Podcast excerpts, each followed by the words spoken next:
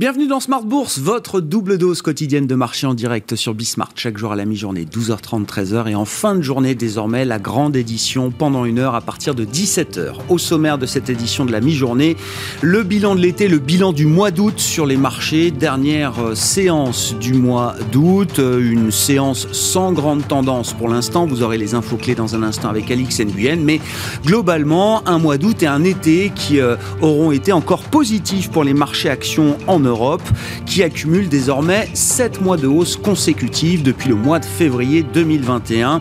Chaque mois aura été un mois positif pour les actions européennes. C'est une série inédite depuis 2013. Une situation qui ne doit pas masquer toutefois les grandes questions qu'on peut se poser en cette rentrée sur les marchés, à commencer par la question chinoise qui est en train de nous éclater à la figure peut-être sous un nouveau jour. On le voit notamment avec les enquêtes euh, conjoncturelles, les enquêtes officielle qu'il faut prendre toujours avec beaucoup de précautions, mais qui signale quand même une dégradation de l'activité en Chine au cours du, mois d'août, qui euh, a de quoi surprendre. On voit une forte rechute de l'activité de service et puis une activité manufacturière également qui reste passablement entravée avec euh, une baisse, une contraction notamment des nouvelles commandes et des nouvelles commandes à l'exportation qui ont pu être enregistrées par les grandes entreprises chinoises. On, on décryptera spécifiquement cette situation chinoise dans un instant avec les équipes de CPR Asset Management.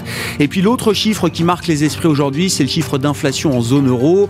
3% euh, pour l'inflation globale sur un an au mois d'août en zone euro. On notera déjà que c'est un chiffre un peu plus élevé que ce que le consensus des économistes prévoyait. L'inflation cœur, elle, remonte à plus de 1,5%, à plus 1,6% pour l'inflation sous-jacente, la pure inflation en zone euro au mois d'août. Un chiffre qui intervient évidemment dans un contexte politique particulier, séquence d'élections en Allemagne dans moins d'un an et dans un contexte monétaire également particulier puisque la Banque centrale européenne va devoir clarifier sa euh, position en matière de politique monétaire. La BCE se réunira la semaine prochaine, le 9 septembre, pour sa réunion de rentrée avec euh, la perspective de la fin de son programme d'achat euh, d'actifs d'urgence, le PEP, qui doit se terminer en mars 2022. Et donc, le marché attend, peut-être pas dès la semaine prochaine, mais dans les prochains mois, une clarification de la part de la Banque Centrale Européenne pour euh, embrayer après le PEP.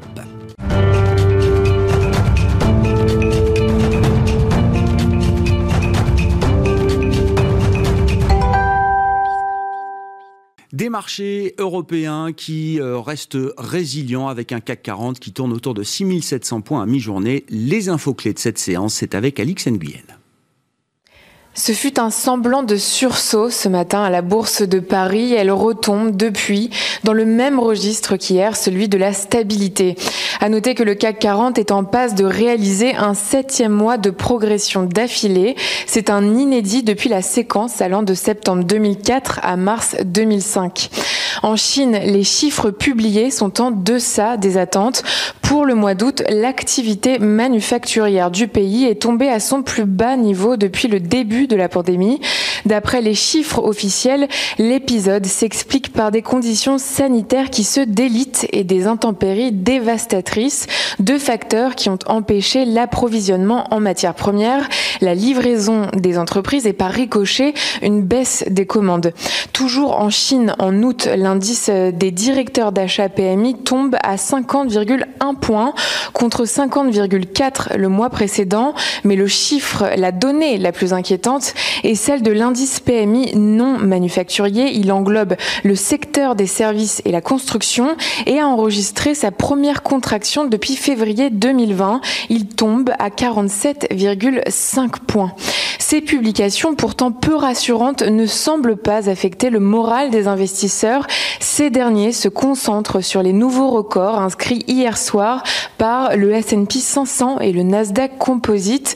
C'est une ambiance plutôt tranquille après les mots rassurants de Jérôme Powell qui, qui ne s'est montré ni pressé à engager le tapering ni enclin à une hausse des taux directs directeur à ce jour, les conditions n'étant pas réunies.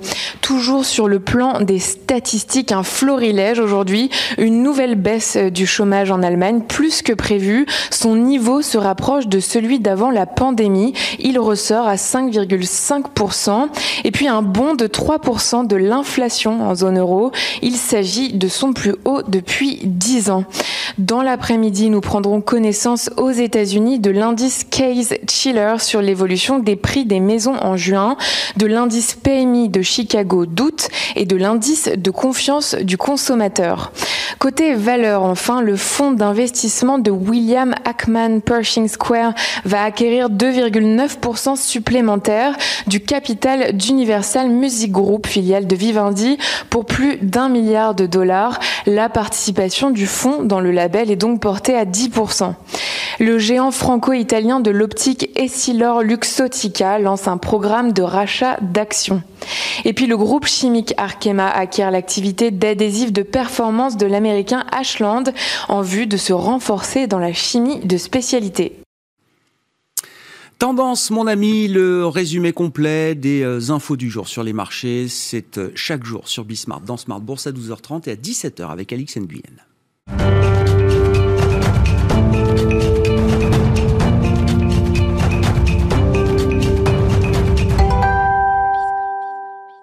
La question chinoise se pose-t-elle de nouvelles manières en cette rentrée sur les marchés? On en parle avec Laetitia Baldeschi qui nous rejoint par téléphone, directrice des études et de la stratégie de CPR Asset Management. Bonjour et bienvenue Laetitia. Merci Bonjour Grégoire. D'être avec nous. Effectivement, quelle lecture faites-vous? Alors des, des enquêtes officielles qui sont toujours évidemment des chiffres à prendre avec beaucoup de précautions, des précautions d'usage qu'on a l'habitude de prendre quand on, on, on, regarde les chiffres chinois comme vous le faites euh, spécifiquement Laetitia. Ces enquête nationale réalisée auprès des grandes entreprises chinoises pour le mois d'août laisse entendre quand même que l'économie chinoise est en train de, connaître un, coup d'arrêt assez brutal. Oui, oui, c'est vrai que ces, données nous ont peu surpris ce matin par l'ampleur hein, de, la baisse. Alors, euh, je reviendrai sur le manufacturier d'abord. Euh, on, le voyait se stabiliser. On avait idée qu'il n'y avait pas eu d'accélération de l'activité sur le mois d'août, compte tenu hein, des certaines fermetures et autres euh, blocages dans les chaînes d'approvisionnement qui devaient avoir des conséquences en termes d'activité industrielle. Toujours est-il qu'on voit une chute des, et une contraction hein, des nouvelles commandes, des nouvelles commandes à l'exportation. Et donc là, on a la, quand même quelque chose qui semble nous indiquer que toute l'Asie, finalement, est en phase de ralentissement actuellement. Et donc ça, ça corrobore l'impact, hein, de, malheureusement, du, regain de, des nouvelles contaminations au titre du Covid. Après, côté service, on avait bien en tête qu'on allait avoir un ralentissement. Toutefois, euh, celui-ci est quand même très net. Hein. On passe de la, la composante euh, service uniquement, c'est 52,5 en juillet, et euh, on tombe, on perd 10 points, on tombe à 45,2 en août. Et ça, c'est vraiment une contraction assez forte, assez violente. Alors certes, il y a eu des fermetures, il y a eu des restrictions d'activité. Euh, toujours est-il que ça semble assez fort comme, comme signal. Autre signal qui me surprend un petit peu, c'est la construction qui rebondit assez nettement en, août. Hein. L'indice propre à la, à la construction atteint 60,5 en août. Euh, donc on voit que après un, juillet, un mois de juillet qui avait été entaché par les problématiques climatiques, je dirais, euh, avec les fortes inondations qui avaient bloqué donc les, tout ce qui est activité de construction. En août, on a bien rebondi, euh, mais attention, ce secteur me semble être euh, sous tension euh, actuellement. On voit hein, que le, les autorités euh, reprennent en main beaucoup de pans d'activité, mmh. et c'est le moins qu'on puisse dire. Et, et, et de fait, il me semble qu'il va falloir être très très vigilant sur ce secteur de l'immobilier plus généralement. Ouais, on pourra en redire un mot, Laetitia, mais effectivement, ce, ce ralentissement euh, brutal de l'économie euh, chinoise que vous décrivez, il intervient dans ce contexte, alors ce que j'appelle la grande reprogrammation euh, sociale, initiée déjà depuis quelques mois par euh, Xi Jinping, mais qui prend de l'ampleur jour après jour. On pensait qu'on était simplement sur un, un espèce de fine-tuning, des questions d'antitrust un peu techniques autour des grands mastodontes conglomérats chinois. On voit que c'est une reprogrammation qui va bien au-delà Et les objectifs sociaux, les objectifs de justice sociale désormais en Chine semblent l'emporter sur le reste. J'allais dire, quoi qu'il en coûte sur le plan économique et financier. Est-ce que c'est ce qu'il faut comprendre aujourd'hui de la stratégie menée par euh, Pékin, encore une fois, dans un contexte où l'économie euh, chinoise ralentit euh, de manière assez brutale Effectivement, hein, c'est un peu la, la, lecture que nous, nous avons actuellement de cette situation. Euh, c'est l'idéologie hein, qui prend le, le, dessus sur le pragmatisme économique euh, et, et, très clairement, euh, c'est ce qu'on ce doit lire hein, au travers de toutes les mesures qui sont annoncées les unes après les autres.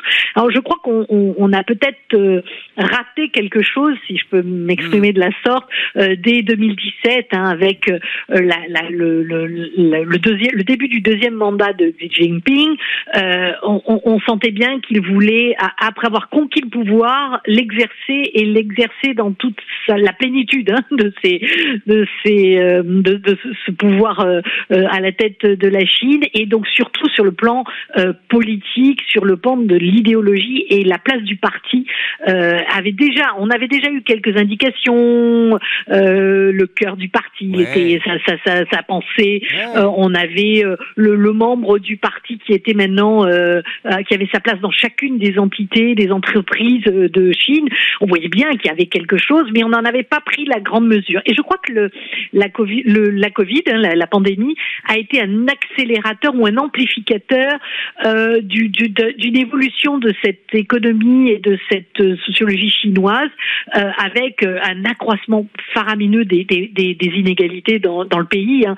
N'oublions pas qu'une grande partie de, des travailleurs chinois des, ce qu'on appelle les migrants, ne sont pas couverts du tout par la protection sociale et se sont retrouvés entièrement démunis.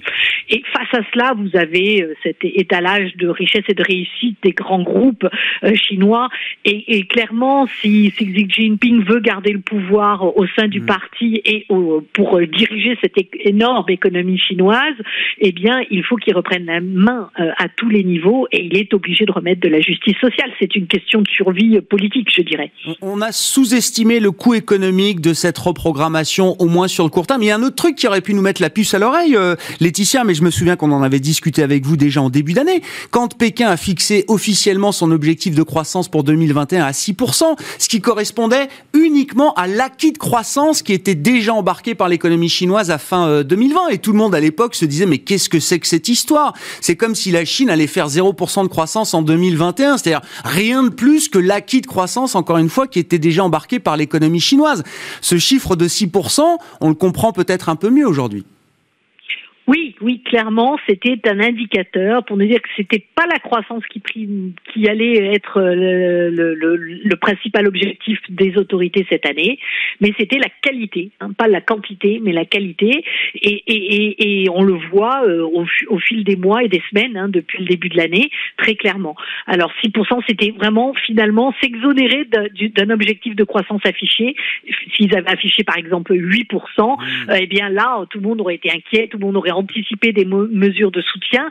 Là, on se rend bien compte que le soutien tout azimut, il faut absolument pas y compter, puisque leur objectif, c'est de nettoyer, nettoyer euh, les, les, les, bulles qui ont pu se créer. Alors, je, parlais tout à l'heure dans l'immobilier, dans la, euh, dans tout ce qui est promotion immobilière. Euh, il y en a plein d'autres, et donc je crois qu'il faut vraiment rester maintenant très très prudent. On va plus jouer sur un objectif de croissance, on va plutôt jouer sur la régulation encore jusque vraisemblablement à l'ouverture jusqu'à l'ouverture du prochain euh, euh, comité du Parti communiste, le 20e, hein, prévu à l'automne 2022.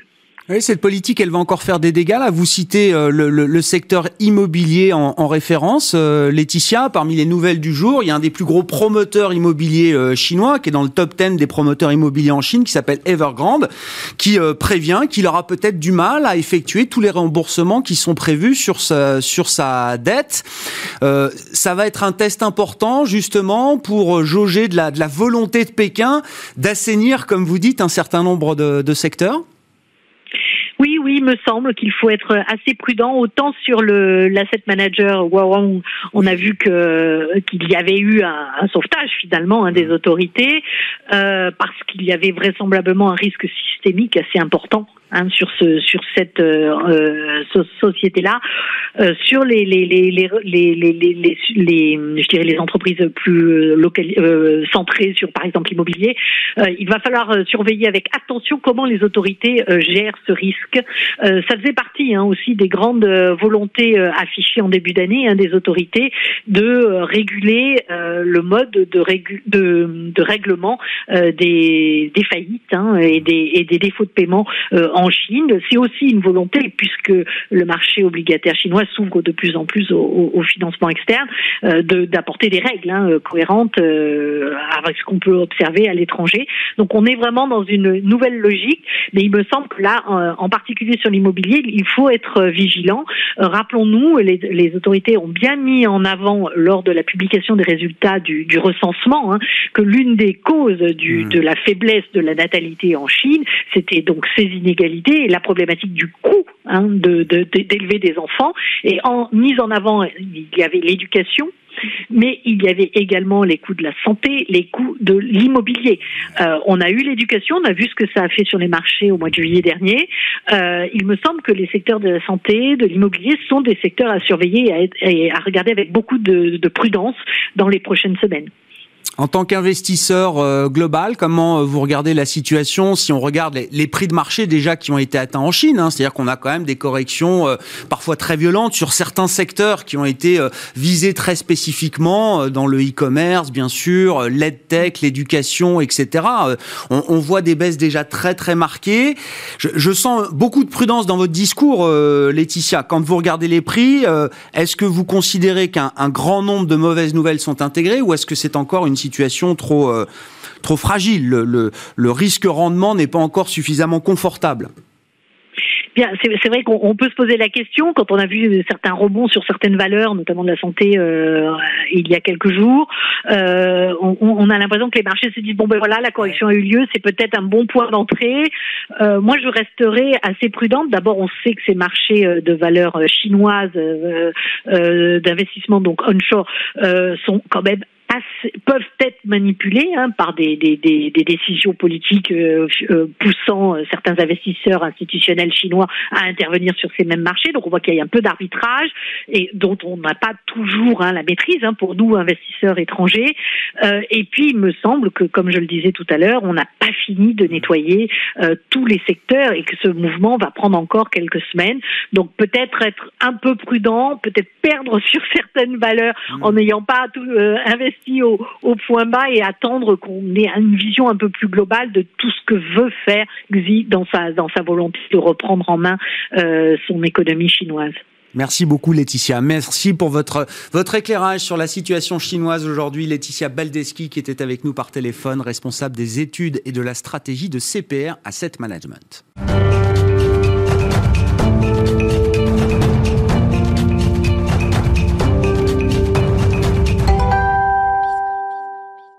On poursuit ce tour d'horizon des perspectives de rentrée avec Géraldine Sundström qui est avec nous euh, à distance en visioconférence, managing director et gestionnaire de portefeuille chez Pimco. Bonjour et bienvenue euh, Géraldine.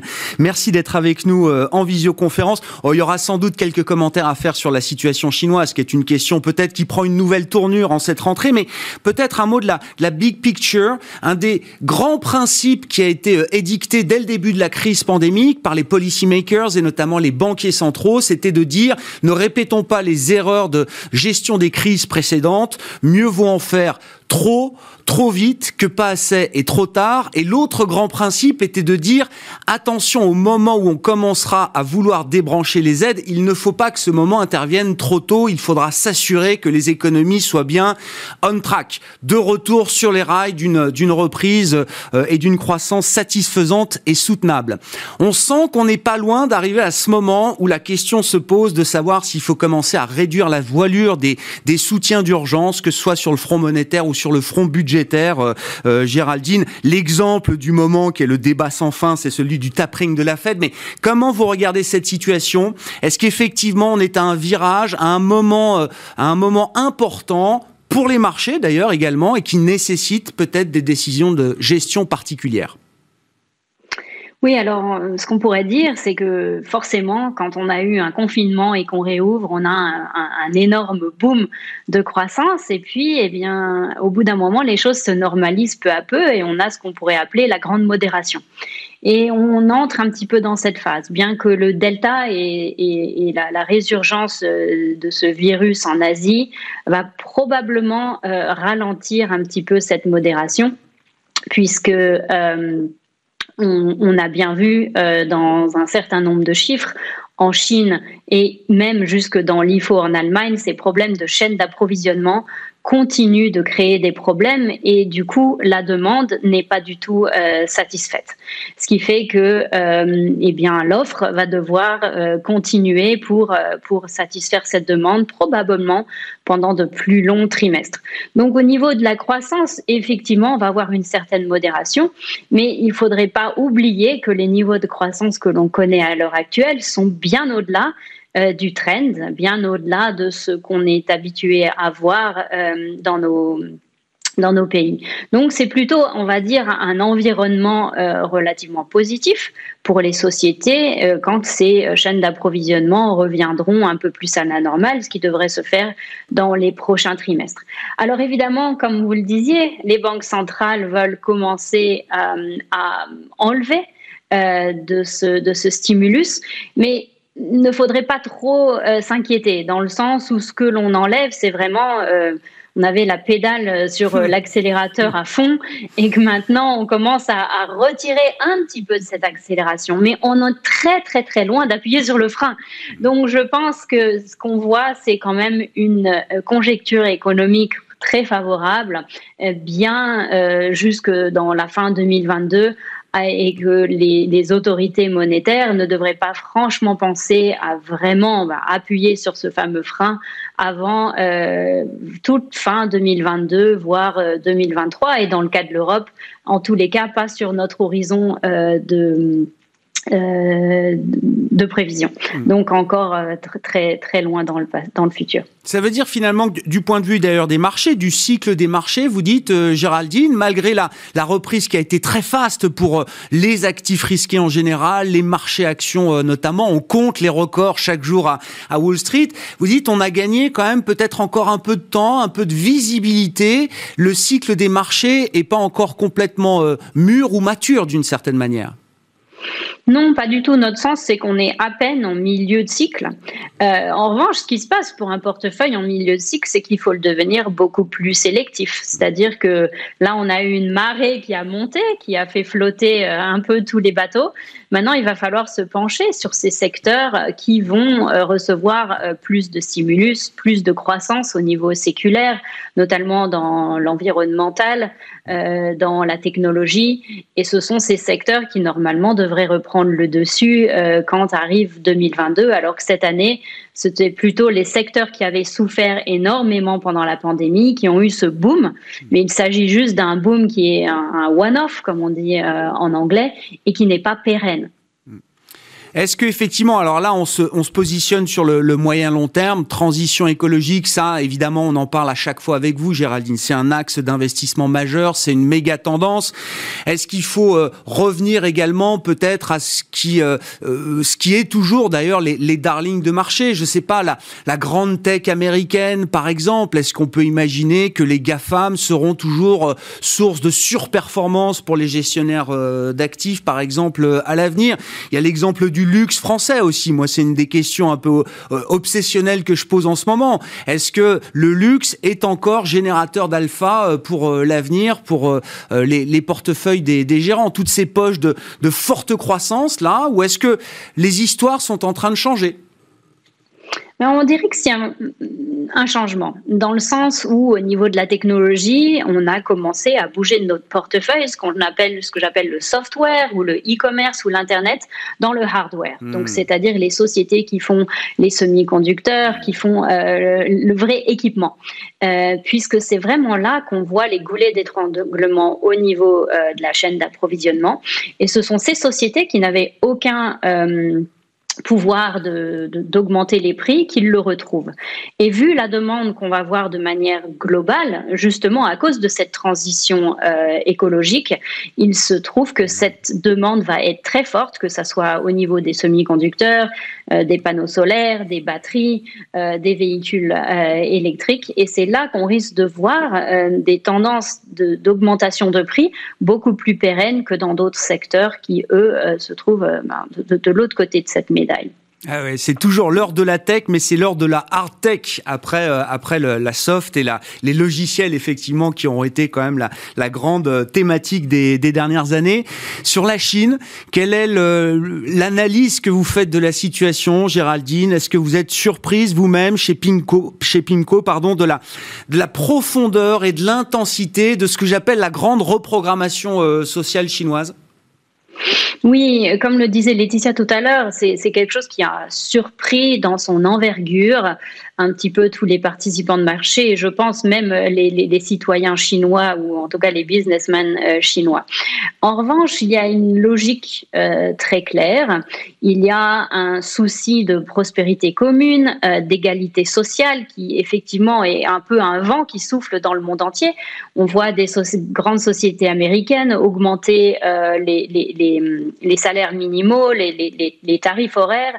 On, annule tout un tas de, pratiques qui était un peu abusive, et ça, ça se voit dans le monde entier. la Chine pousse, on va, dire, l'enveloppe un peu plus loin.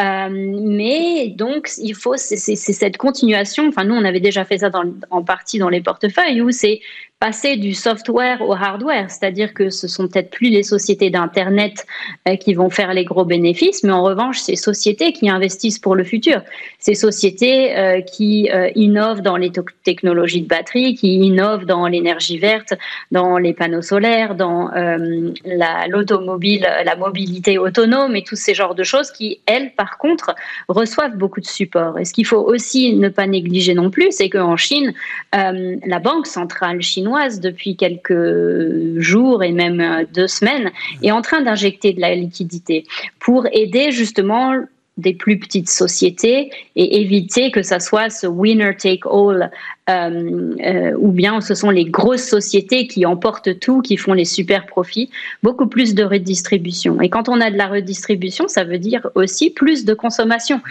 puisque les, les, les, ménages riches ont tendance à beaucoup épargner, alors que si l'on redistribue euh, vers les, les, pans de la société plus modestes, on a tendance aussi à avoir plus de consommation. Donc c'est un peu, il y a deux, deux, deux côtés à regarder.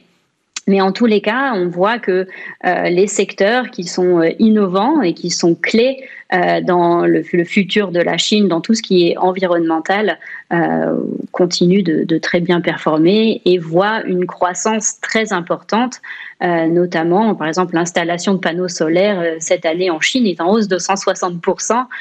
donc ça, ce sont des secteurs qui sont très porteurs. Merci beaucoup euh, Géraldine, merci pour votre, analyse de marché et votre éclairage sur la situation du moment. Géraldine Sundström qui était avec nous en visioconférence depuis Londres, managing director et gestionnaire de portefeuille chez PIMCO.